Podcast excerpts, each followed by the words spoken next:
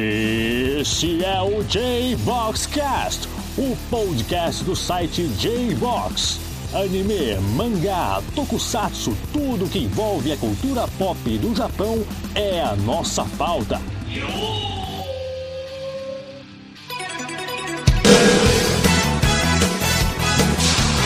Sejam bem-vindos a mais um episódio do nosso podcast, o nosso episódio 4. E hoje, pra gente variar um pouquinho, né, a gente vem falando sobre vários assuntos técnicos, como bastidores da dublagem, com o dublador, diretor Diego Lima, inclusive diretor da primeira temporada de One Punch Man. Que fez um podcast super legal, um episódio super maneiro. A gente falou também dos 20 anos de mangás com Cassius Medawar. Também os links estão todos no post, né? Fica aí para quem quiser ouvir, para quem não ouviu ainda. Hoje falaremos então sobre um tema um pouco mais light. Vamos falar de fatores que fazem de um anime verso, certo? E antes da gente começar, a gente queria também agradecer muito, né, todos os comentários, todos os e-mails que a gente recebeu, né? Vou citar alguns aqui rapidamente, né, como o Matheus Carvalho, o João Ebert Alves Arruda, o Reginaldo Miranda Borges, o Valmir Santana Silva e o Marlisson Vinícius. Muito obrigado por todo o feedback. Tem sido muito incrível todo o feedback que vocês têm dado pra gente. Isso motiva muito a gente a continuar fazendo podcast de qualidade, buscando né, convidados e trazendo o que a gente sempre preza no D-Box, que é informação, qualidade e informação de qualidade, né? Bem, dito isso, eu, deixa eu apresentar para vocês a nossa bancada, né? Que vocês são carecas Eu de gostei saber. dessa, pode pro nosso vídeo aqui. Não é, meu? Você acha que eu tô brincando não, Laura? Que o negócio é sério. Eu gostei, gostei. Informação, qualidade e informação de qualidade. Eu Se gostei. ligou, né? Se né?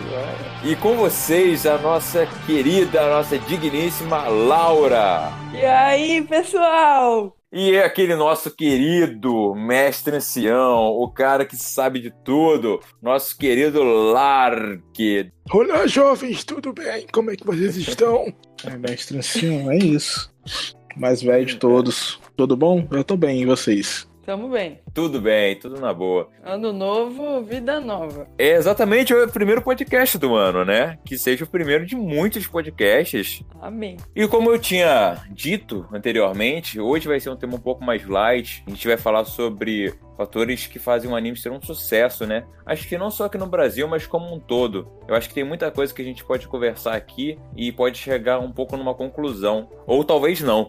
Ih, Não sei onde isso é light. Mas antes da gente começar, eu queria saber de vocês o que vocês consideram, né, um, um anime de sucesso e que vocês falem uns exemplos pra gente debater. Ah, então, Luiz, animes que fazem sucesso, né? A gente pode excluir os que fazem sucesso no Brasil, né? Porque o Brasil é um país que abraçou muito a cultura pop japonesa dos anos 90 pra frente, né? Então qualquer coisa que entrava aqui virava sucesso. Mas se a gente for parar pra ver a nível mundial, a gente tem o Naruto, né? O Dragon Ball, especificamente o Z, né? Tudo bem. Olha que os, fãs, os, os- os fãs do GT vão pirar. É, então, os três fãs do GT vão pirar. Ó, Olha que eu sou um dos polêmica. três, hein? Sou um dos A três. gente tem. Goku Super Saiyajin 4 é muito maneiro, cara. Que isso, para. Pois é. Ele deve ser também um fã do Dragon Ball Heroes. Mas Olha, assim, Trunks Super Saiyajin, Trunks Super Saiyajin 3, meu irmão. Eu passei a minha vida toda esperando esse momento. então, é, você passar a vida inteira esperando um momento de alguma coisa do gênero, eu acho que faz com que o anime possa ser apontado como sucesso. E assim, o o que gera tal razão, tal motivo, cara, eu acho que é a universalidade da história. Acho que tem tanta coisa aí dentro do pacote, entendeu? Que é difícil apontar um fator. Mas talvez é, quando os caras fazem lá os mangás e eles são transpostos para anime, né? A gente enxerga ali nos personagens é algo que nós queremos ser, entende? O, sei lá, porque os japoneses conseguem fazer personagens que são humanos ainda, sabe? Diferente de personagens da DC e da Marvel, embora todos eles sejam dramáticos e tenham. Acho que polêmico isso aí. Não, eu acho que você tocou num ponto muito interessante, Lark, porque assim, é, eu acho que talvez os personagens não, necessa- não necessariamente são humanos, como o exemplo do Dragon Ball. Até tem humanos sim, mas você vê que os principais são Saiyajins ou tem outras raças. Mas eles conseguem carregar com eles uma humanidade. É, que a gente se identifica e o que você falou, a gente às vezes até se inspira, né? Principalmente quando, quando a gente é criança, né, adolescente, em querer ter essas qualidades, essa personalidade, talvez, né, de um determinado personagem e busca durante o crescimento, durante a nossa vida, querer é, ser algo pelo menos parecido, de tanto que a gente admira. Isso é muito legal. Isso eu chego nesse ponto não, mas eu acho que os animes transmitem muitos valores, sabe? Os personagens são muito cheios de, de personalidade e sentimento, né? Que faz com que eles se tornem extremamente queridos e amados. E assim, é, quando você para pra ver X-Men, por exemplo, você gosta do contexto da história, aquela crítica contra é, o preconceito, né? No momento sim, quando ele sim. nasceu e tal. O Superman, você também gosta do contexto da história. Mas não sei, eu acho o Superman meio boboca. Ele é muito poderoso, sabe? Tipo. Ah, tá. Mas até aí também o quê? O que, que o Goku ensinou pras crianças? Deixa sua mulher com dois filhos e vai tá. lá treinar no, no fim do no, no pós-vida. Aí que tá, eu vi o Goku pequenininho, criança, bobo, meio retarda também, né? E aí cresceu, e aí continuou com. Mas sabe que é engraçado, Laura, isso que você também falou, e o Larco também agora completou? Porque, tipo, é algo, talvez, talvez fique meio feio falar isso, mas é algo que a gente talvez esperasse do Goku por vê-lo desde pequeno faz esse tipo de coisa. Então é meio que. É, é, a gente também acha super errado isso. Sim, mas aí, sim, é errado, mas você. Mas espera... é algo que, que, que, você espera do Goku. Isso, isso é engraçado, né? E o Superman já nasceu pronto, adulto, e já chegou todo poderoso, entendeu? E claro, contaram as histórias dele lá em Smallville. E, mas assim, não tem o mesmo, sabe? É tanta gente mexendo no, no passado, presente e futuro de personagens de histórias é, norte-americanas de quadrinhos. E, sei lá, em algum momento, se eu quiser pegar X-Men a partir de um determinado ponto, eu vou conseguir entender o contexto dos personagens e vou gostar ou não, entendeu? Agora, o, o, o mangá e, consequentemente, o anime traz todo um, um contexto que você acaba mergulhando dentro do, do, do cenário. Depende entendeu? do mangá e do anime, né? Isso é uma coisa que você faz claro. com qualquer história. Nível assim de sucesso que faz fora do Japão. Então, é porque os japoneses cagaram total no pau na hora de exportar o One Piece pro mundo, né? Pegaram aquela versão zoada da 4Kids e isso vai fazer sucesso. E assim, estragaram é. a chance de One Piece dar certo. Até que os mangás aqui no Brasil vendem pra caramba, entendeu? Então, assim. É, é... a gente tem animes que foram editados pela 4Kids que fizeram sucesso do mesmo jeito. Tipo, Pokémon. Pokémon. Mas Parece que a pegada era outra, né? É, a pegada do. A, a, acho que a galera já estava acostumada com. Tá, Dragon Ball foi editado nos Estados Unidos. Tá, falando do mercado latino em si, acho que o mercado latino sempre viu os animes com toda sangue, sangue jorrando na tela e, e, outras, entre aspas, qualidades. Que quando veio a coisa do One Piece pra cá, todo detonado, e a gente já tinha o mangá sendo publicado, ver o One Piece da 4Kids, cara, não tinha como aquele ser sucesso. Entendeu? Os próprios japoneses ajudaram a flopar o fenômeno que o One Piece poderia representar hoje, entendeu? É... E eles estão tentando recomeçar, né? Tipo, e pelo visto conseguiram pensar de um jeito mais inteligente, colocando na Netflix, entendeu? É... Então, assim, é, é, One Piece eu, eu, acho que é um caso que não. Assim, realmente, ele não tem o sucesso todo que tem lá no Japão, é verdade, mas eu acho que os japoneses contribuíram para que ele não virasse um fenômeno mundial a nível do que a gente pode enxergar em Naruto ou em Dragon Ball, entendeu? Acho que tem aí um, uma participação bizarra de Japão no fracasso. Então, eu acho que o que o Lark falou talvez faça também em questão do timing, né? Talvez se na primeira vez, né, que a 4Kids lá tivesse, se tivesse acertado nessa primeira vez, talvez tivesse já uma entrada maior. Não, porque olha só quantos anos foram, né, de, da primeira tentativa até agora na Netflix. Não, eu, eu acho que isso é uma coisa importante mesmo no, no fator do no sucesso da série. Porque na época, né, a gente nem sonhava com Netflix sem nada, né? Era VHS ainda, né, DVD, né? Então então, cara, você tinha uma escassez maior de, de conteúdo, então talvez fosse um grande sucesso. É. Bem, então pra gente fechar também esse, esse assunto em termos né, de nível mundial, digamos assim, né? Recentemente a gente até postou uma notícia que houve uma lista né, dos 100 mangás favoritos dos japoneses em uma votação que inclusive contou com mais de 100 mil votantes, né? Gente mais pra de caramba. 150 mil. Mais de 150 mil, olha só. Né? E muita gente ficou surpreso de não ver títulos como Saint Seiya ou Sailor Moon na lista. Por que vocês acham que esses mangás não são tão queridos né, pelos japoneses, já que tem mangá bem mais antigo né, que eles na lista, como Gogo 13 ou Kinnikuman, que, pra quem não sabe, é o mangá que deu origem ao anime Músculo Total, que passou aqui na Fox 2000. Por que, que vocês acham que não entrou esses títulos clássicos assim nessa lista? Eu particularmente fico mais impressionada de não ter Sailor Moon do que de não ter Saint Seiya. É, eu acho que Sailor Moon é,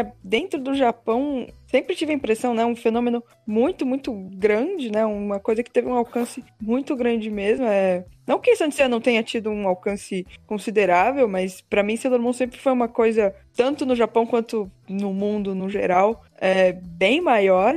E me impressiona muito mais não, não ter Sailor Moon do que não ter Saint. Mas eu não sei dizer por quê. É, até porque Sailor Moon dos anos 90, né? E Saint Seiya já é mais antiguinho. Você até consegue entender que, tipo, de repente os votantes não estavam nascidos quando o Saint Seiya estava no auge, né? Ah, mas eles votaram em coisa mais antiga? Não, pois é, eu, mas vamos combinar que o Kurumada só tem feito umas cagadas com a marca, né? Tipo, esse último mangá dele aí que parece não ter pé nem cabeça. É... Então, assim, É, eu, eu, acho, eu acho que a marca é muito maltratada, assim. Pois é, então aí, faz logo o remake do clássico. Você tá dando certo com o Fly, é, o Digimon também, entendeu? Então assim, tipo, não, ah, tá, aquilo. Então, é, faz um remake do jeitinho que a gente quer, entendeu? Não tenta esse negócio moderninho. Sensei não vai colar no mundo, sacou? Mas, mas ô, ô, ô, Lark, recentemente também colocaram na Netflix o Sensei é série clássico.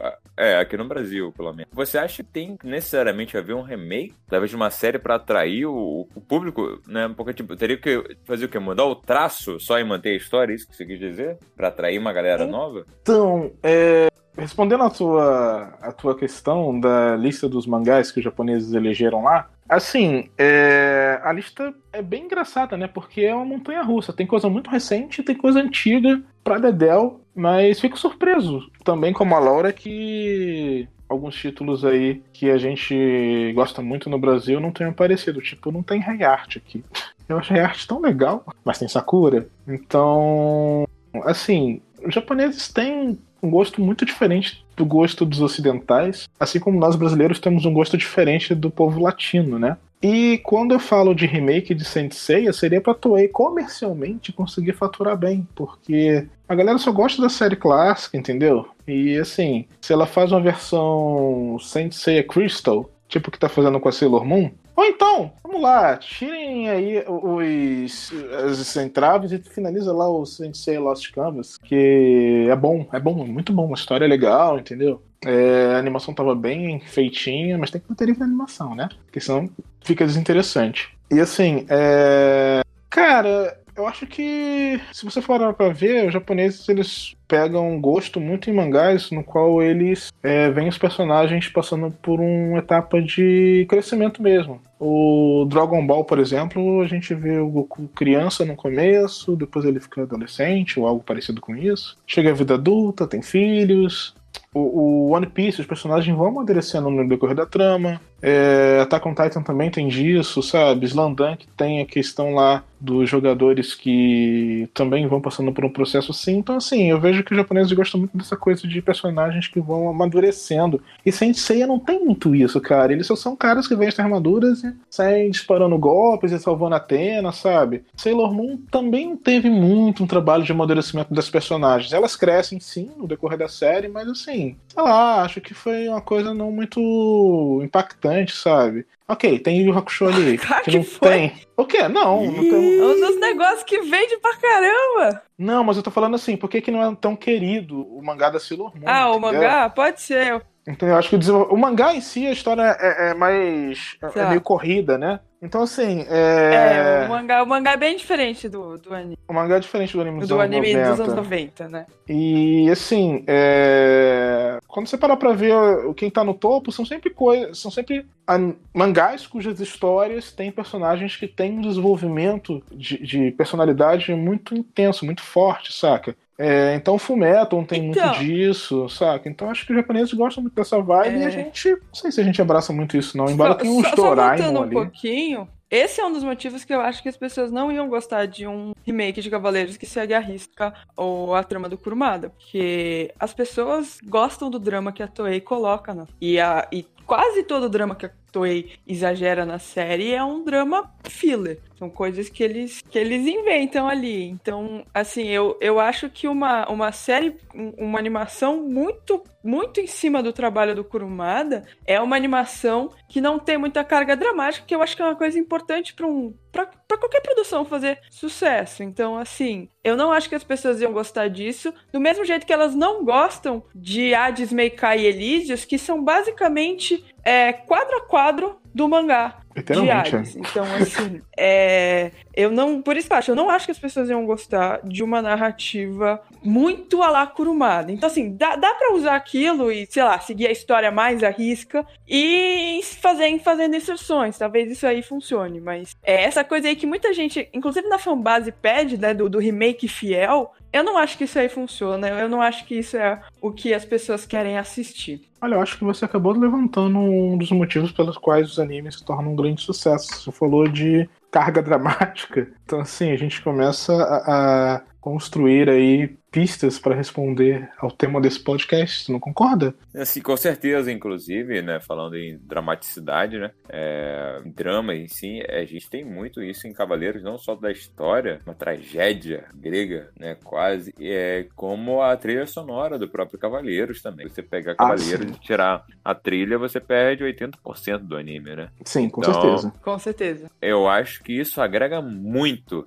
a você gostar de, de do, do, anime fazer um sucesso, você pega Cavaleiros, é, você não tem uma pessoa assim, mais ou menos até uns 35 anos, 40 anos, assim, que não saiba o que é faça elevar o cosmos do seu coração, ou tem sempre alguém no cosmos ajudando o Cavaleiro a vencer. Eu ou nem até... digo suas músicas, cara, eu digo a trilha é, sonora mesmo. É exatamente. Se, se, você colocar um, um, um, OST de, um, de Cavaleiros, assim, as pessoas vão reconhecer. Né? Sim, isso é sim, é muito sim. interessante, isso é muito difícil de acontecer, na verdade. A gente tem é, poucos animes que fizeram, é, que tiveram esse impacto, principalmente sonoro, né? Bem, a gente falou um pouco sobre um panorama mais mundial sobre o sucesso de animes, mas agora eu também queria levantar é, algo mais próximo da gente, principalmente aqui no Brasil, né? Então a gente elencou alguns temas e a gente vai discutir agora um pouco sobre eles, é, sobre fatores que a gente acha que fazem um anime ser um sucesso aqui no Brasil. Então a gente já falou anteriormente é da identificação com os personagens, né? É muito importante a pessoa que está assistindo um anime se identificar, né?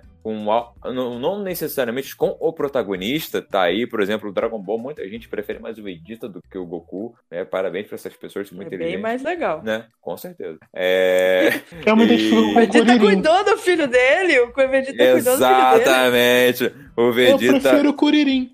É, o Kuririn Só porque é ele é humano? É, é, porque ele se fode, porque ele morre, porque ele é careca. Porque o Curirim é brasileiro.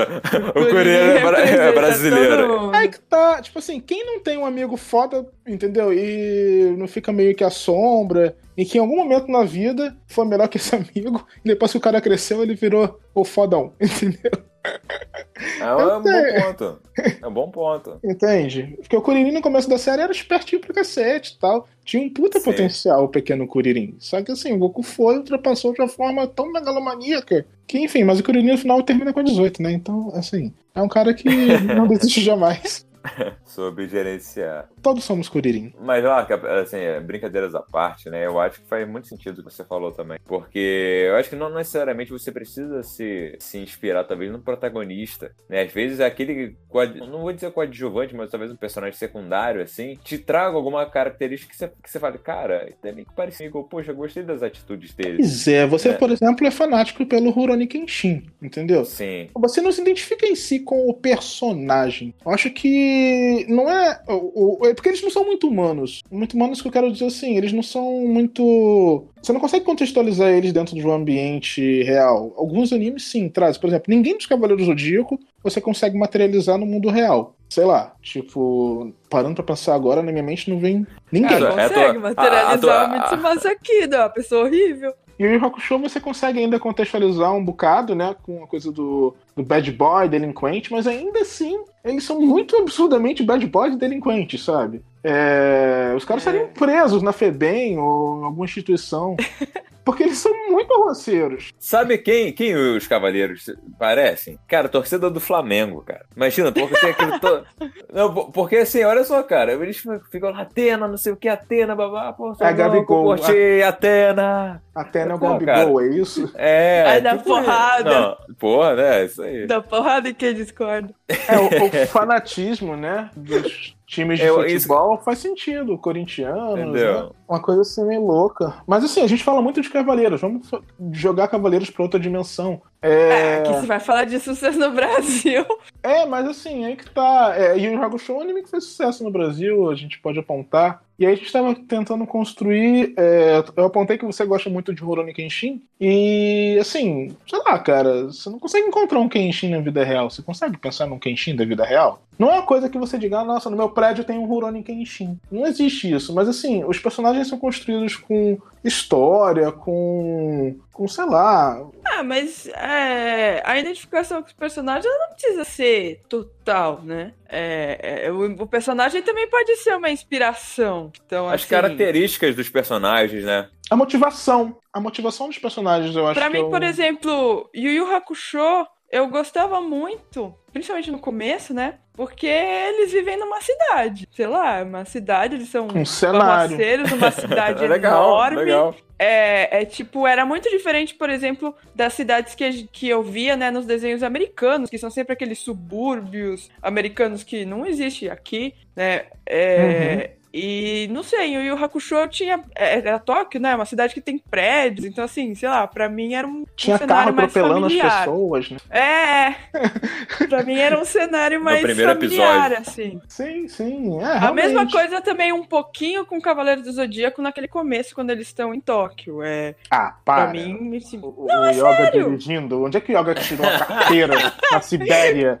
Ah, mas a, a, a menina mais rica, se ele for preso, ela paga lá pra, pra fiança dele, Onde é que ele sai. aprendeu a dirigir na Onde- Sibéria? Onde o Sei aprendeu a tocar violão se ele só treinava todos os dias, cara? Ela deve ter um carro automático já, ela devia ter um carro automático. Cavaleiro Ah, tinha, o, tinha um menino lá que tinha contextualizar skate tanto. que andava sozinho, Menino de skate que andava sozinho? Onde isso, gente? Cavaleiro de Aço. Cavaleiro de Ah, meu Aço. Deus Tem céu. episódio que ele tira o skate. O skate a dele é elétrico. Mas assim, mas isso era uma coisa importante pra mim. Mas isso era, isso era importante pra mim. O fato de aparecer em alguns momentos cenários de uma cidade grande, cheia de prédios, caótica, e Com parecia pessoas São Paulo. correndo. Sim, é, Sério, legal. Isso era um fator. É, o, o- o- mas então, eu acho que a gente se mande- é, é, falando do Kenshin, que o Luiz am- ama bastante, é, acho que é a motivação dos personagens. Tipo assim, o Shiryu é foda. Por quê? Porque ele é um cara que tá disposto a se sacrificar de todas as formas pra fazer os amigos voltarem ao normal depois que viraram pedra, entendeu? Então o cara fura os olhos. Então assim, caramba, tipo, eu não faria isso pelos meus amigos, mas assim, cara, isso é muito nobre. Entendeu? Viu, Laura? Putz, Se a gente virar pedra, Laura. é, muito vamos pedir pro. Rafael, vamos pra qualquer outro. Eu não vou furar meu zóio, entendeu?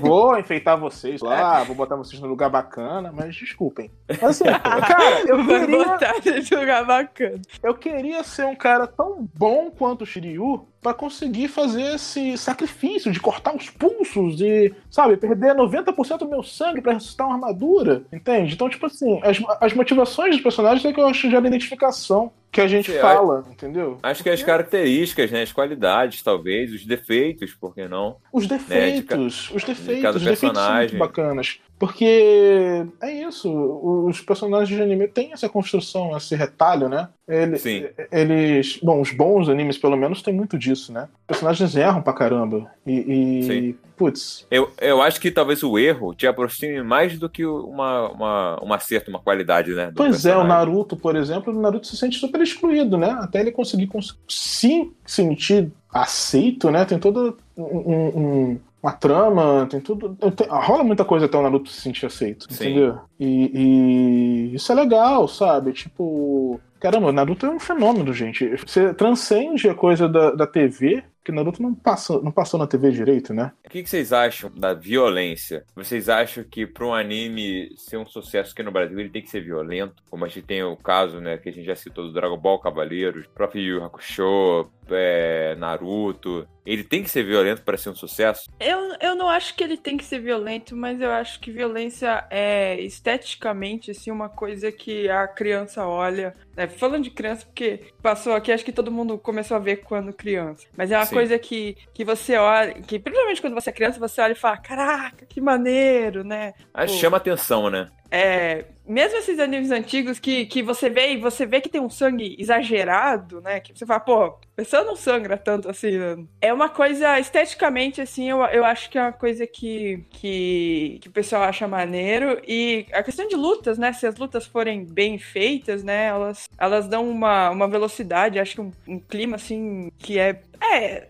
é maneiro, tipo, uma coisa que, que, que você fica, uou, tipo, lá, é interessante. Eu acho que a construção de um roteiro onde os personagens lutem, entendeu? Seja por meio de peões de metal, ou por meio de galos de rinha modificados, entendeu? Ou seres digitais, é... acho que todo anime que tem um confronto, independente de ser com os personagens de carne e osso e acetato, ou serem com os mascotes, acho que isso conduz a um. um- um- dá uma animação pra assistir, não sei explicar. É, a violência acho que é o jeito mais, mais fácil, né? Um dos jeitos mais fáceis, assim, de você Porque, construir um por conflito. exemplo, tem Shimuya um anime que não tinha muita violência. Eu sou velho, tá, gente? Então, assim, na Band era uma coisa meio parada, sabe? É, Então, quando tinha alguma traminha que os personagens entravam em confronto, putz, os episódios se tornavam bem mais interessantes, entendeu? Você gerava, um, uau, uma expectativa. É, Então, assim, putz, os animes 100% sem confronto violento, entende? Mas você tinha muito anime de. Ainda tem muito anime de Slice of Life que faz sucesso, né? Que são, é, que são geralmente histórias escolares, né? Então, assim, eu não acho que, que violência é necessária, mas eu acho que ela é um fator que pode dar uma, uma Dá agregada, um bust sim. na história, né? É, Mas é que tá. Vocês acham que a violência em si tá faz um sucesso por causa da, digamos que da batalha em si, ou porque o personagem que você gosta está enfrentando um obstáculo e você quer que, ele supere junto com você? Sabe o que eu tô falando? acho que tem um pouco das duas coisas. É, acho que tem isso mesmo. Essa questão da construção do personagem que tem que superar-se. Se essa superação foi ilustrada de maneira que é um personagem que ele tem que derrotar, é, fica muito mais fácil pra criança. Uma superação, qualquer- né? Entendi. É, a superação tá materializada como se fosse um vilão, um oponente, entendeu? Agora, quando. Putz, tem aquele. Estreia na Netflix, o Alice in Border, Borderland. Borderland. Não sei se eu falei correto, peço desculpas. Mas, assim, os vilões são jogos, entendeu? São desafios que os personagens precisam ali estar ultrapassando para sobreviver. E tem uma violência ali no processo, ok? Mas, novamente, a gente recai no fato de que você tem os heróis, os protagonistas, tendo que superar alguma coisa. E se essa alguma coisa for, tiver um teor de, de tensão elevado, entendeu? Isso vai tornar mais interessante. Porque, assim, as pistas Eu de acho, Blue... eu, acho que, eu acho que tensão é mais importante que violência. Isso, Death Note tá aí, um anime que é mais tenso do que violento, né? É que violência é um jeito muito fácil de você trazer tensão pra série, né? É um recurso muito. É, dá, dá pra É usar verdade. com muita facilidade, né? Uhum. É verdade. Eu, eu ia até falar de um outro anime quando eu estava pensando em algo que não tivesse luta, mas o que fez muito sucesso aqui, cara, foi o Love Hina, né? Love Hina. O mangá, o mangá fez muito sucesso, sim. Adorava o mangá de Love Hina. Pelo menos comigo foi muito sucesso, assim, é, entre o pessoal do anime. Galera ficava eu sei porque E- fez sucesso. É, exatamente. Mas aí Sim. tem outro motivo. É, não é Então. violência.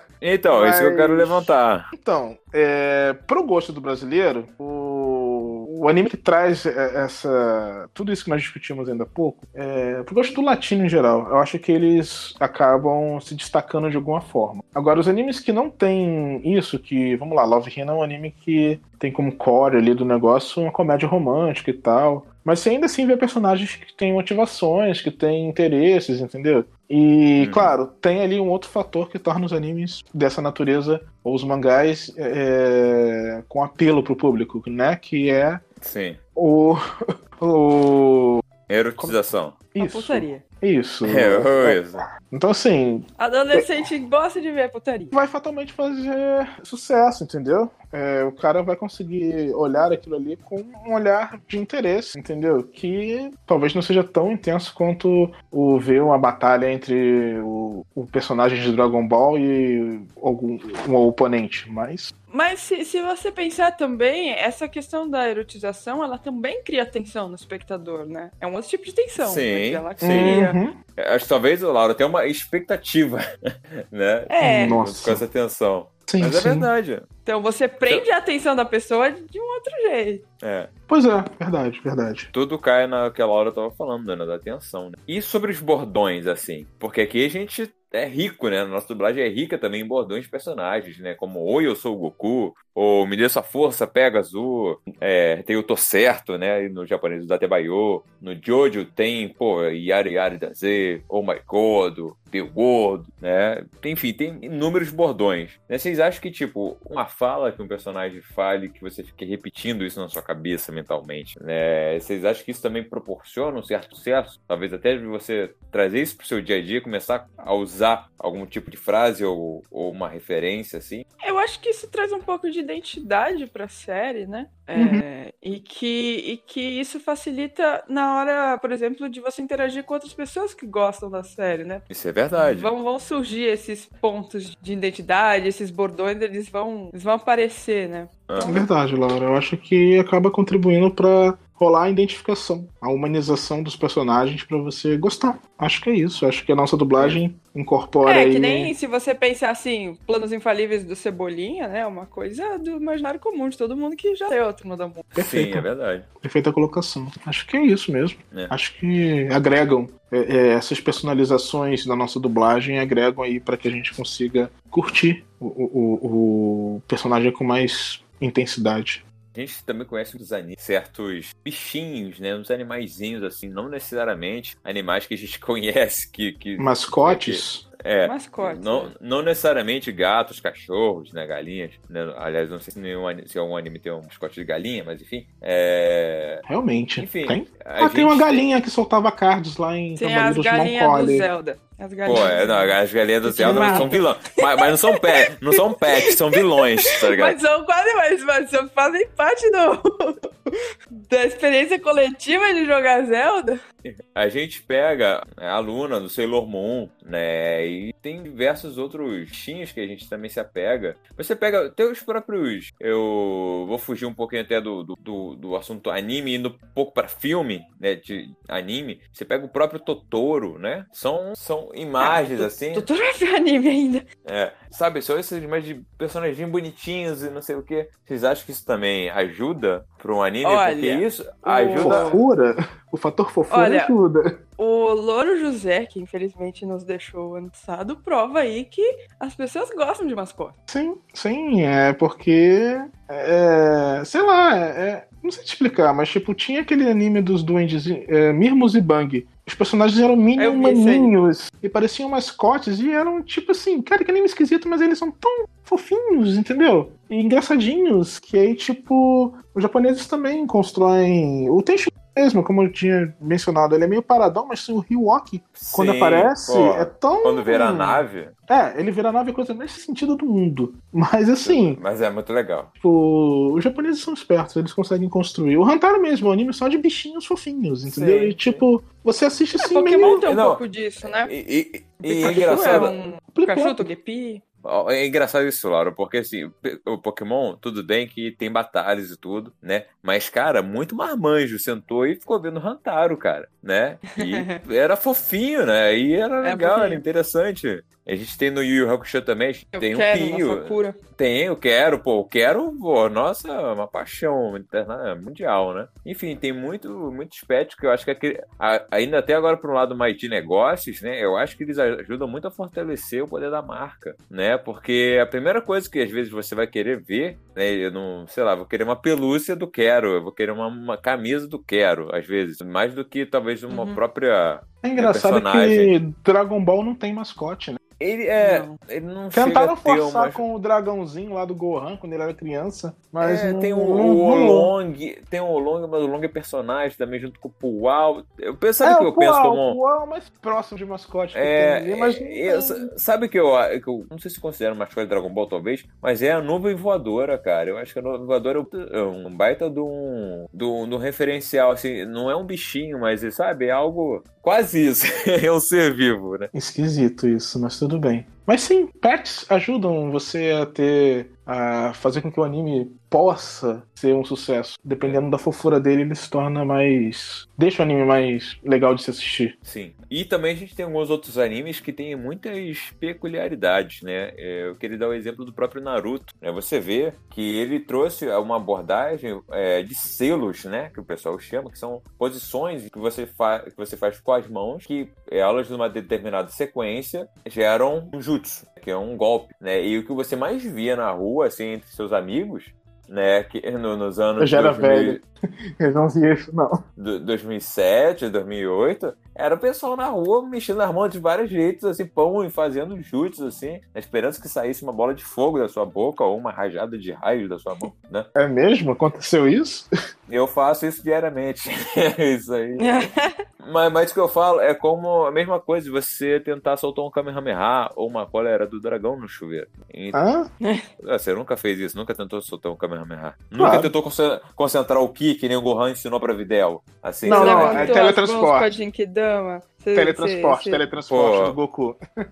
Aham, Sempre, Você né? levantou as mãos com a Genkidama? Não, Até hoje. adulto. Até. Não, vamos- Até vamos- hoje? Meu irmão, meu irmão, ele contra o gerente, você acha que eu fiz o quê, cara? Pô, você acha que, você acha que eu convenceu o gerente? Eu não vou nem dar esse Eu spoiler, não, torci, eu não. mas- Não, eu levantei a mão, mas torci. não. Mas enfim, é, é, Essas peculiaridades eu acho que aproximam muito a gente também, porque a gente, né? É, é engraçado, são, são pequenos atos, né? Que você vai agregando. eu acho que são características personagens e assim, como eu sou da geração mais manchete, manchetossáurica, tinha lá os Tokusatsu também, que tinha pose, né? É, o Tokusatsu em si traz muito isso, né? É, Lark, peculiaridade. Lark.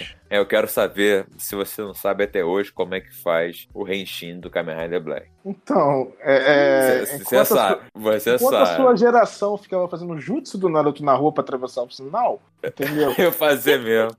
Pior que É, eu fazer. acho que a minha geração, de repente, se transformava em Jaspion, sabe? Erguendo as Sim. mãos na, na cabeça, ou fazia um Henshin do Kamen Rider, sei lá. É, mas assim, acho que são peculiaridades que estão ali vinculados à, motivação do personagem. É, claro, você acaba pegando esse. Tal como os bordões, né? Como a Laura Sim. bem falou, você acaba trazendo isso para o mundo real numa tentativa de se conectar socialmente com outras pessoas. Então, se você faz um jutsu e uma pessoa vê, tipo, cara, ele tá fazendo jutsu do Naruto, entendeu? Então, tipo assim, você pode começar uma bela amizade a partir de um jutsu, eu acho. Pô, qu- quantas amizades não começaram, né, com, com esse tipo de coisa, né? Eu acho que umas coisas que os personagens fazem ca- acabam tendo impacto, né, na, na pessoa que tá assistindo. O Leigan, isso ajuda, cara. sim. Eu lembro do Leigan, quando eu fiz um Leigan, é. Leigan. Pô, Tipo assim, legal, caraca, você pô. tá vendo o Yu Yu Hakusho? Entendeu? É, entendeu? É muito clássico. É legal, é legal, é legal. É, você gritar Itadakimasu antes de comer, cara. Não, aí já é Poxa. retardo, mas tudo bem. É, Não, é. Isso é o que as pessoas fazem no Japão, normalmente. É, obrigado, Laura, por defender, viu, gente? A É, Laura faz é- isso também. ok, ok, ok. Não, eu não tô falando que. Sei lá, você faz se você quiser. Mas é que isso em si é uma, uma coisa comum que as pessoas fazem lá. É, mas aqui eles fazem por causa do Naruto. Sim. É. Não é porque tá fazendo uma saudação de obrigado pela comida. Não tá agradecendo É nada, tá imitando o Naruto, cara. É diferente. É, é. Bem, sobre quantidade de episódios, né? Para um anime ter sucesso, ele precisa ter muitos episódios? Ou Não. às vezes um anime curto pode ter um baita sucesso? É, Madoka tá aí. Acho que Death Note também, tem 12 né? episódios. Death Note, se não me engano, tem É. 26, não lembro. é, por exemplo, a primeira fase de Rei Art com 20 episódios e terminar ali. Ia ficar triste, mas assim, beleza. E, e a. Pô, Eu acho às vezes que, dependendo, né? Ter muitos episódios, às vezes pode ser um problema pros autores, né? Porque fica mais difícil você manter a atenção e os Ah, elementos na- hiato da é narrativa, fodido, né? né? É, o Eiichiro Oda é uma exceção, assim, completa. Eu acho que poucas pessoas conseguiriam levar uma série a mil capítulos sem se perder ali no meio, né? É verdade. Acho que nem só a atenção, Laura, mas também o, o link, né? Entre uma coisa e outra que você falou lá no primeiro episódio tem que fazer sentido ainda no mil, né? É, Manter um, um Então, eu acho que- universo, né? Quanto mais, mais episódios, é, vai ficando cada vez a partir de um certo ponto, né? Porque também, ah, até 50, acho que talvez até 100 episódios, talvez um pouco mais, ainda dá. Mas assim, se vai aumentando muito, acho que vai ficando muito mais difícil você manter a, Coesão. a história, manter o pra- padrão da história, manter a coesão, manter o interesse. E, e vocês estão esquecendo de um dos principais animes aí que, porra, né? Que tem a prova disso, que é Enzo, né? Enzo é, um, é- é um dos melhores animes aí, pouquíssimos episódios. Aham, claro. Aham. É o anime mais sem coesão do planeta. Mas.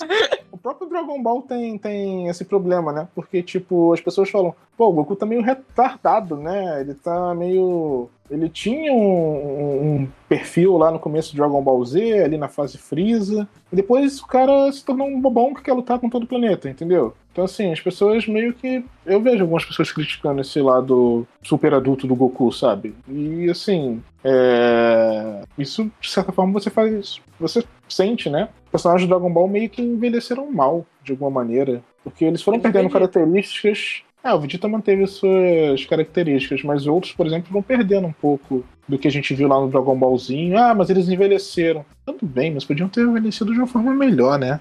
E. enfim. Eu acho que eu acho que eles enve- envelheceram de uma forma legal, cara. Eu acho que todos lá ganharam responsabilidade, né? Eu acho que foi bem É, condizente o Goku com. foge de todas elas. É.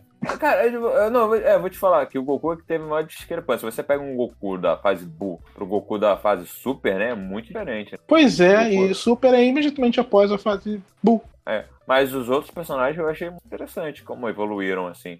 Vegeta ficou, permaneceu interessante. Mas, enfim, Goku, a Bulma perdeu um pouco do impacto, sabe? Ela era mais Sim. exploradora lá no começo, ela tinha um. Sabe? E pode acontecer isso, ou pode acontecer também outra coisa que é ruim, que acontece em Cavaleiros do Zodíaco, né? Que os personagens eles se mantêm a mesma coisa. Então, pelo menos na minha visão, da saga do Santuário pra frente, os cinco protagonistas eles ficam numa constância que eles não crescem, não, não, não vão pra cima, não vão pra baixo, eles são idênticos. Do começo ao Ah, fim da narrativa. Eles não têm nenhum, nenhuma curva de crescimento, nenhuma de piorar, eles são iguais. E Verdade. isso pra mim é, é também outra coisa que você vai fazendo muito com a impressão assim de que é um repeteco de tudo, porque Isso. não tem nada muito novo. Pô, você Perfeito. quer ver um, um negócio desse, é assim, talvez não nesse parâmetro, mas Digimon, cara. Eu, quando fui rever Digimon, né, o primeiro, cara, assim, você, tipo, o primeiro episódio lá que o Agumon desenvolve, os próximos cinco, ou quatro, não lembro agora, são, tipo, a mesma história, só que com os outros personagens, né? Então você fala, cara, já sei tudo que vai acontecer nos próximos episódios aqui, deixa eu pular mais cinco, tá ligado? Pô, já vamos isso combinar que é sabe. um anime,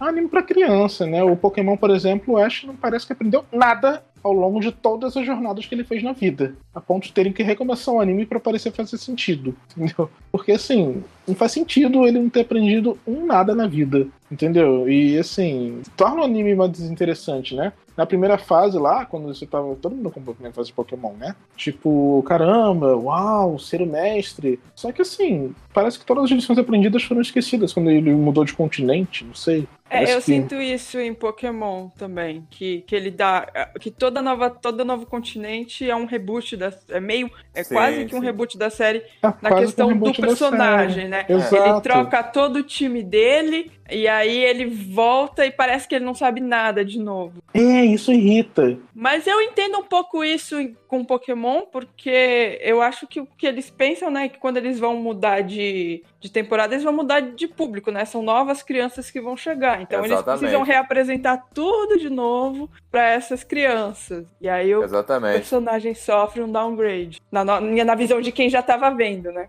Ah, parece que talvez eu não me interesse mais por Pokémon. Entendeu? Por causa É, pois é. Downgrades. É, acho que até Pokémon Eu Company lembro que eu fiquei muito brava na, na primeira vez que ele fez isso. Eu assim, cara, por que, que ele tá tão burro? Né? assim, Por que, que, tá ele ligado, não né? foi pro novo continente com aquele Charizard? É, Porque ele deixou o Pidgeot lá. É, Porque ele fez isso. Isso é, isso é fato. Isso é um dos É. fatores pelos quais o Pokémon, aliás, não é tão interessante. E, e a gente falou de qu- quantidade de episódios, né? Mas também tem outra coisa que é a constância, né? Às vezes um anime pode ser espaçado, né? Tem temporadas assim, né? Tipo uma vez por ano e tudo. É, mas a questão da constância, ter toda semana tem um episódio lá pra ser assistido. Será que isso influencia como sucesso? eu acho Cara. que rotina é uma coisa que ajuda, assim. A rotina de ter todo dia, todo, todo dia não, toda É, todo dia ou toda horas. segunda, você saber que vai ter. Eu acho que isso é uma, é uma coisa, assim, que ajuda, até porque você, sei lá, se organiza pra isso. Sim, é, não Meio que se sei, eu- acostuma, eu- né? É, eu acho que é um fator. É, mas só quando você talvez seja novo, porque depois de velho você não tem o menor saco pra uns episódios assim, no tipo, qual o propósito desse episódio na vida? Entendeu? Pode ser. Que vo- você fica até bolado, né? Depois É, que acabou de falar, assim, perdi meia hora da minha Perdi vida. meia cara, não hora da minha nada. vida e não aconteceu um nada. Então, assim, Nossa, já fiquei muito É, bravo. é, é, quando você é novo, quer consumir tudo, né? Mas depois que você cresce, você acaba aceitando temporadas curtas, com uma história ali desenvolvida, com gancho pro seguinte, entendeu? Então, assim, você ó. aceita o modelo Attack on Titan, entendeu? Lark, o que você falou então tem muito a ver. E pode ser então que a constância seja até um perigo pro sucesso, né? Porque às vezes a pessoa força um anime a ter mais episódios e Tá acaba. falando de Naruto? Não, Ou não. Bleach? Bleach sofre A muito Bleach, aí, né? entendeu? A pessoa força a- o anime ter uma constância, né? Toda semana tem um episódio, por exemplo. E as pessoas começam a desgostar, né? Porque fala, pô, isso tá muito chato. Acaba abandonando por um momento. Algumas depois retomam, outras deixam pra lá de vez, né? E param, param de ser falado sobre isso. Isso que você falou é bem interessante. Putz, tá muito chato, corre mesmo, entendeu? E a Laura bem falou lá atrás, o Oda aí é um cara muito bom, porque ele consegue manter um One Piece interessante. Também tem suas quedas, tá? Também tem suas, seus momentos assim, putz, isso tá chato. Mas, no geral, assim, atingir mil capítulos, o negócio é. É, manter é. o público por mil capítulos não é pra qualquer um, não. Pois é. Queria falar um pouquinho também sobre as transformações, né? Como a gente Das sabe. Sailors. Pode ser também. Do, das, do Cavaleiros do Zodíaco também são Sailor. Também. Principalmente nos shonens, né? A gente tem né, a transformação como o ápice da superação de um personagem, né? Então você tem o, o Seiya pegando a armadura do Taro, você tem apertando o sétimo sentido. Talvez isso agregue né, tam- também ao anime ele ser agradável pra gente, né? Porque você tá vendo o seu personagem que você gosta de ficar mais forte e mudar o visual dele e não sei o que. pá.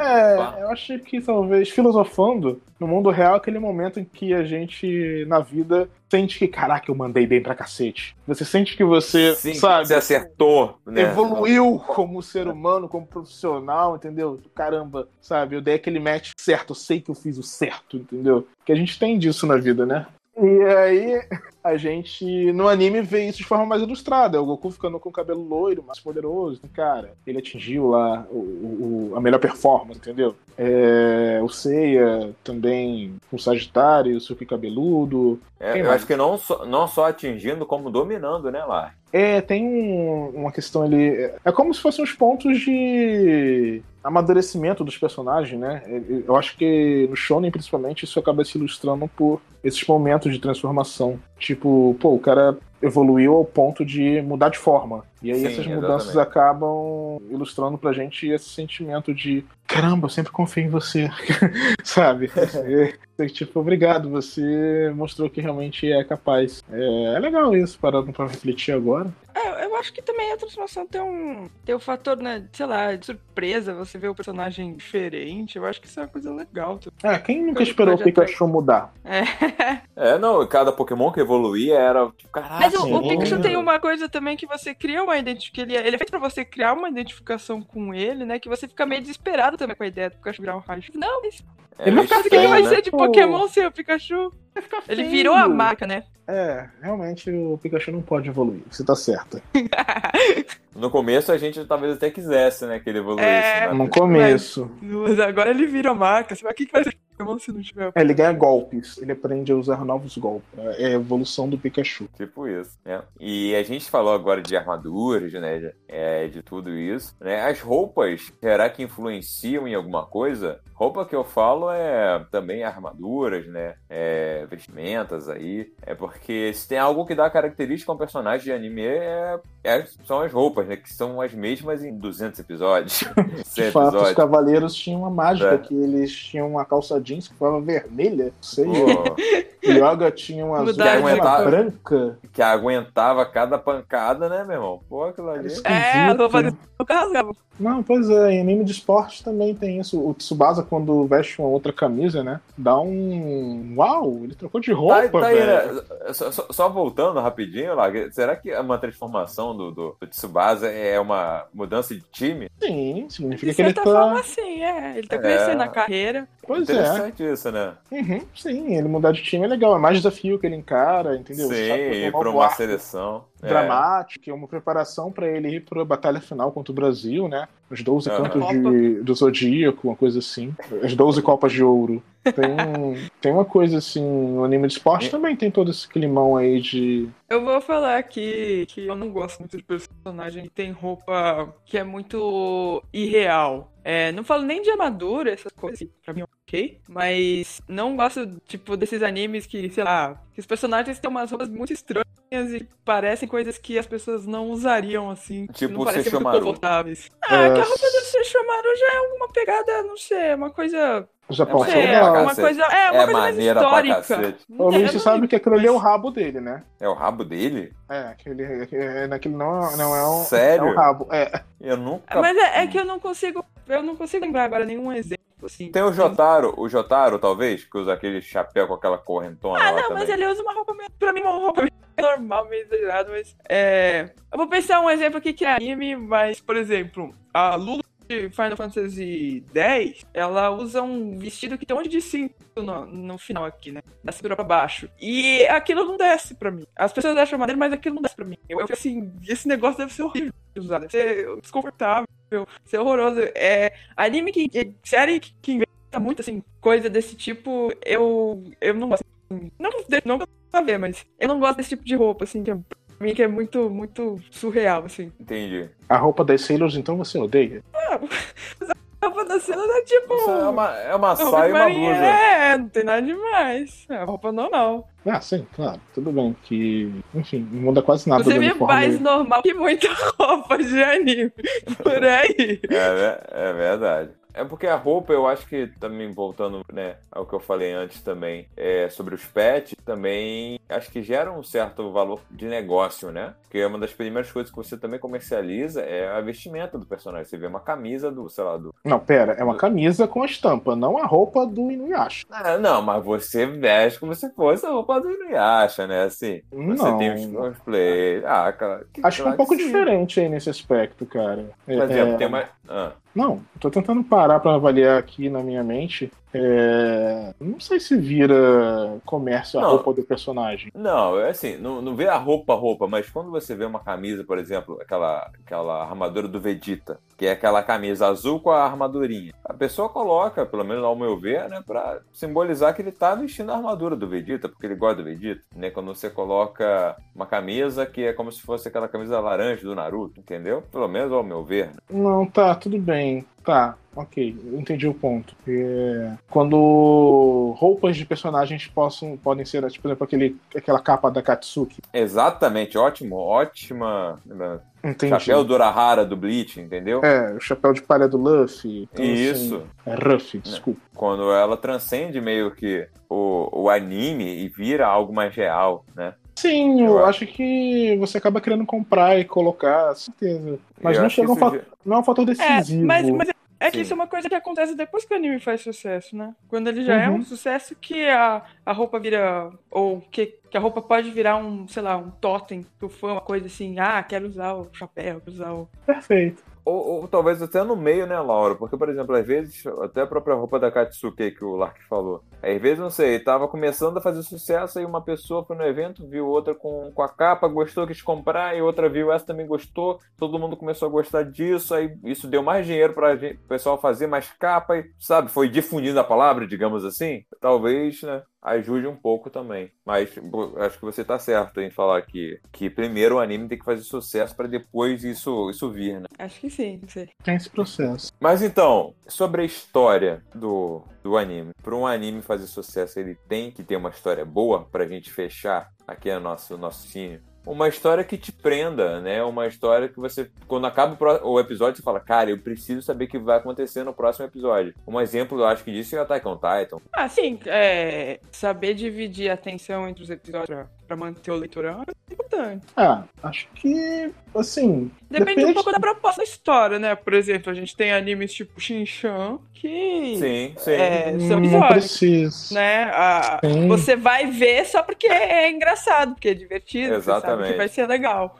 Você vai lá e assiste. Mas eu acho que pra séries que estão contando uma história mais mais longa, assim, no fundo, é, é importante, né? Você saber como contar ela. É, tem disso Interessante. Mesmo. É um bom ponto que a Laura trouxe aí. Uhum, é. Eu concordo com a Laura. Acho que a boa história vai depender de alguns fatores, tipo a sua idade, entendeu? De repente, você criança vai achar a história de Beyblade o máximo, entendeu? E você adulto vai olhar tipo, ah, tá, ok, beleza, não vou ver isso. Em linhas gerais, boas histórias a serem apresentadas tem essa questão da atenção muito bem trabalhada, entendeu? Tem uma trama por trás que é jogada ali pro telespectador e que isso vai motivá-lo. O próprio Pokémon no começo tinha aquela coisa do tipo assim, cara, ele tá lutando para ser o mestre. E aí a gente vê ele perdendo inúmeras vezes. Chega um ponto que você não acredita mais no cara e tipo, não, você não vai ganhar, filho. Tchau. Não aguento mais você. Você só muda de roupa. É... E aí o, o, os animes trazem. O próprio Love Hina que a gente citou, né? Tipo, tem a questão da promessa, do objetivo do cara entrar lá na faculdade, entendeu? Você quer acompanhar isso. O Rama tem a coisa do. Será que ele vai conseguir uma cura pro problema dele? Coitado do Rama. outros personagens doentes que nem ele, entendeu? E assim, isso tu fica gerando ali um, um, uma relação de tipo, vou ver onde esse negócio vai dar. Isso, Sacou? exatamente, lá, que eu acho que tem muito isso. É, eu citei Attack on Titan, né? E quando eu assistia, eu tava pensando justamente, cara, da onde vem essa galera aqui? Como é que isso começou? Como é que chegou nesse ponto, né? E isso fica tipo, cara, preciso saber como é que vai ser, o que, que vai acontecer, que, da onde vem, né? Eu acho que isso acho que agrega muito também a você até fazer o que a gente falou antes, uma constância de você assistir o anime. Acho que não tem um anime que não tenha algum alguma coisa por trás. Não tem um anime que não tenha um porquê. Talvez mais essas coisas assim, esses animes, o Shin-Chan, né? É, não consigo pensar em outro agora, tipo Shinchan. Alguém me ajuda? Acho que a maioria dos animes que vem pra cá tem uma história que tem é, uma justificativa. Tinha aquela Super Milk Chan que passava no Animar. É, são as coisas mais descoladas de tudo, né? Acho que aqueles animes que tem bilhões de episódios no Japão. É, o Sazai-san é isso. Sazai-san O Doraemon, né? Que o Doraemon deu certo aqui. Tipo, o Doraemon, tipo, tá, São... ele tá aqui pra jogar o Nobita. Ok. São animes assim. E aí, tu, aí você vê. Não, não, que cada episódio tem uma mini trama e os episódios não, geralmente não se conectam. Pois é, e o Doraemon não é fofinho, que nem o Hantaro, que faz com que você goste dele, entendeu? o Doraemon é feio. Ele é legal, mas ele é feio, também. Ele é feio, sabe? O Hantaro teve, tinha história assim, tipo. Não tinha, eram tranqueiros ah, de tipo. Também. Temos que ajudar a amiga Laura. Acho que essa é a abertura, é. né? É. o, o mesmo Zibang tinha, eu não lembro mais. O mesmo tinha, tinha coisa tinha. lá do Moglox, do, do. Ele, era, ele fugiu do reino dele. Ah, era um negócio assim. Ser rei, e aí, tipo, ele queria ajudar lá a garota. E aí tinha a ganguezinha. Era tão legalzinho aquele anime, pena que não veio até o fim. É... Que nem o Zatibel, o Zatibel também era tão legal. A Toei não soube trabalhar de novo. Dona Toei não sabendo trabalhar com séries no ocidente. Eu, eu acho que trilha sonora é um, um dos mecanismos essenciais, assim, pra você trabalhar a tensão num episódio, né? Porque é muito diferente você ver uma cena de tensão que a música de tensão tá baixa. Ou... Com certeza. É, com certeza. então assim, é, se a gente for pensar, por exemplo, Cavaleiros, né? Cavaleiros tem muitas cenas que são frames repetidos, repetidos, repetidos, repetidos. Mas uhum. eles têm uma tensão ou cenas paradas, mas elas têm uma tensão porque tem uma trilha ali no fundo que meio que mostra para você como é que é pra você se sentir vendo aquilo. Então passa um sentimento. Sim. É, eu acho que é uma trilha muito. Uma trilha bem feita, uma trilha bem de qualidade, assim, que sabe fazer isso. É, é muito importante pro sucesso de uma série. E, e, parece que casa, né, com a cena. Às vezes, não, não só. Às vezes, a música certa, numa cena de 10 segundos, 15, 20, 30, cara, dá um up, né? Isso. Absurdo. Muda muito. Absurdo. Muita coisa. O outro anime que faz muito isso também é Attack on Titan. Attack on Titan tem muitos momentos que a música casa, assim, com a série, ou com a cena, e, cara, fica incrível, assim, chega a arrepiar, se fala. Eu acho que quando a cena arrepia, é porque, né, deu deu certo, de cumprir o papel, né? E eu, eu acho que a música tem tanto o, o poder, assim, de potencializar, né, cenas boas, quanto de esconder alguns problemas de, de animação, né? Porque a gente sabe que muitos animes... Estamos falando de Senseiya novamente. Mas não é só. Se você for pegar todos aqueles animes antigos, eles, eles eram produções. Acho que ainda são, né? não sei hoje, não sei quanto custa. Mas coisa de baixo orçamento. A ideia do anime, as produções japonesas, elas, elas tinham baixo orçamento. E eu acho que, que a música é uma, uma forma de você desviar disso. É, de você esconder um pouco isso, de você trabalhar um pouco chamar as limitações. Atenção, né? É, você chamar atenção, dar, dar atenção na, na série, se, é, mesmo com esses, todos esses problemas de, de produção, né? Mesmo não tendo, não podendo fazer a animação do jeito que você queria, do que nem o Disney, como seria ideal. Então. É, falando pra pensar agora aqui, o primeiro Fly era bem fraquinho na animação, mas a trilha sonora era fantástica, magistral. Inclusive eu sinto falta nesse outro, nesse remake do Fly, de uma trilha sonora mais, sabe, mais forte, entende? Tá legal, mas a trilha sonora do antigo era muito rica, sabe? Era muito legal. Apesar de ser relativamente pequena, porque repetia muitas músicas. Mas são músicas tão fortes que mesmo repetindo, sabe? Tipo assim, caramba, que legal. Dragon Ball eu acho que tem a trilha sonora meio cagada, sabe? Que é bem... Não, mais ou Nem menos. lembro da trilha sonora de Dragon É, Ball. ela não é marcante. Eu só é lembro das marcante. de abertura e encerramento. Você lembra das músicas de abertura e encerramento, ou Inside Music, né? Tipo aquela lá da batalha contra o Jiren. Mas, assim, as músicas do Dragon Ball são meio. Mais sabe? ou menos. assim. é, é que eu acho que é diferente. As músicas do Dragon Ball, eu acho que a gente lembra mais, é tipo naquele prólogo, né? É que, bem, Goku e seus amigos acabam de derrotar o céu, não sei o que, aí tá tocando a musiquinha de fundo. Isso é, se você parar pra ouvir, você vai lembrar, né? Mas realmente, comparando, por exemplo, Dragon Ball com Cavaleiros, Cavaleiros dão um banho, assim, de trilha, né? Em Dragon Ball, em, em questão de trilha de luta, isso tudo, né? Sim, sim. Mas vocês falaram num ponto interessante que é as músicas de abertura e encerramento, que eu também acho que agregam muito, assim, né? Eu acho que um anime tendo uma boa abertura, não só música, mas como animação, uma animação casada, né, com a música ali, eu acho que né, dá um baita de um sucesso, né? E isso É, aí eles fazem de propósito pra realmente convencer você logo no primeiro segundo. Isso aí. É meio que assim, meu Deus, a gente não vai ter orçamento pra série, vamos gastar tudo no- na abertura, porque pode ser que a abertura convença. É verdade. É, a abertura é a primeira coisa que você vai ver, né? Se ela for interessante, Sim, Você- sim, sim. continua vendo. Pois é, tipo, ah, o anime é tão legal, mas a abertura é tão legal, vou assistir no dia seguinte. É tipo isso. Bem, dito isso, desse nosso papo, né? Pra fechar, que animes que vocês acham que podiam ter feito sucesso, ou talvez mais sucesso aqui no Brasil? Twins Pica. Twins Pica. Isso daí é Animax, né? Isso aí é da Animar. Não fez sucesso porque não passou na TV aberta. Porque se tivesse passado, teria feito sucesso. Será? não sei. Eu acho que sim.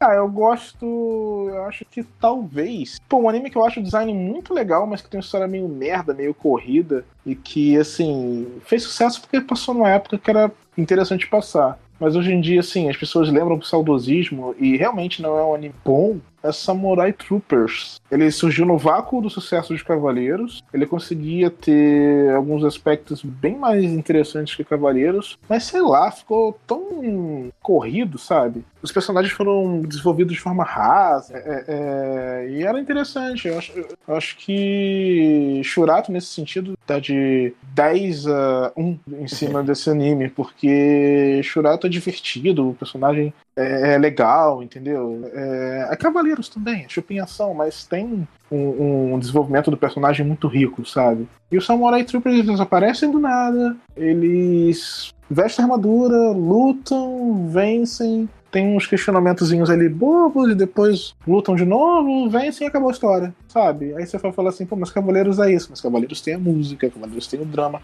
E pior de tudo, eu fui ver Samurai Troopers original para pegar assim os pontos do tipo, cara, os americanos realmente estragaram a série. E que tá, o original japonês realmente é aquilo, entendeu? Não tem muito ali, sabe? Não tem nada muito diferente, não. Achei que realmente havia sido muito prejudicado, mas não. Acho que Samurai Troopers era um anime que os japoneses poderiam ter tratado com mais carinho, entendeu? Visto que com o Shurato eles conseguiram fazer com quantidade de episódios igual uma coisa mais interessante. Pelo menos até um determinado ponto da história. Que depois fica um negócio meio. Tipo, tá bom, filho, já acabou. O que você tá fazendo hora extra aqui? Já deu. Eu acho que tem alguns animes da Animax que teriam feito mais sucesso se eles tivessem passado em um canal que mais pessoas pudessem assistir. Tinha um anime do criador de Captain Tsubasa, né? O Hungry Heart White Striker, eu adorava Putz, esse é anime. muito bom. É melhor Tsubasa que bom. É a versão boa de Captain Tsubasa. Esse anime eu acho que Esse teria é feito bastante cacete. sucesso, assim. Se ele Verdade. tivesse saído Ainda mais no cartoon, o- na aberta. É, Ele não tem tanto futebol, né? Mas assim, os personagens são tão legais. É, o drama do personagem é muito gosta. legal. Pois é, cara. É muito, e tá muito aí. Hungry Heart Wild Striker é um anime que, assim, é bem da hora mesmo. Verdade, Laura, bem lembrado. Hungry Heart. Ah, tem o Get Backers também, eu gosto do Get Back. Get Backers era legal, eu assistia também. Só que não tinha final, bicho. Só que, só que esse Cara. problema de a, a trama vai enrolando e vai, É. vai ficando chata. É, tem um ponto. Ele começa bem promissor e depois começa a ficar uma coisa assim, tipo, pra onde tá indo isso? Aí acaba. Não tem fim. Mas, putz, que merda. Enfim, Cowboy Bebop é muito bom, só queria dizer. Bem, bem, se você gostou do nosso episódio, nosso episódio 4 do podcast, não deixe de nos seguir no Facebook, né, dar um like na nossa página, facebook.com.br no nosso Instagram, é arroba jboxbr, no nosso Twitter, jboxbr, no YouTube, jboxtv, e que inclusive no nosso canal no YouTube tem a gente fez um documentário sobre os 20 anos de Pokémon no Brasil, né? O sucesso que foi isso, vale muito a pena você assistir, dá uma olhadinha lá, tá bom? A gente entrevistou os dubladores da série, falou sobre o pessoal que trabalhou com as músicas da série, vale muito a pena você dar uma conferida. E para saber mais sobre toda a cultura pop oriental, não deixe de acessar jbox.com.br. Até o próximo episódio.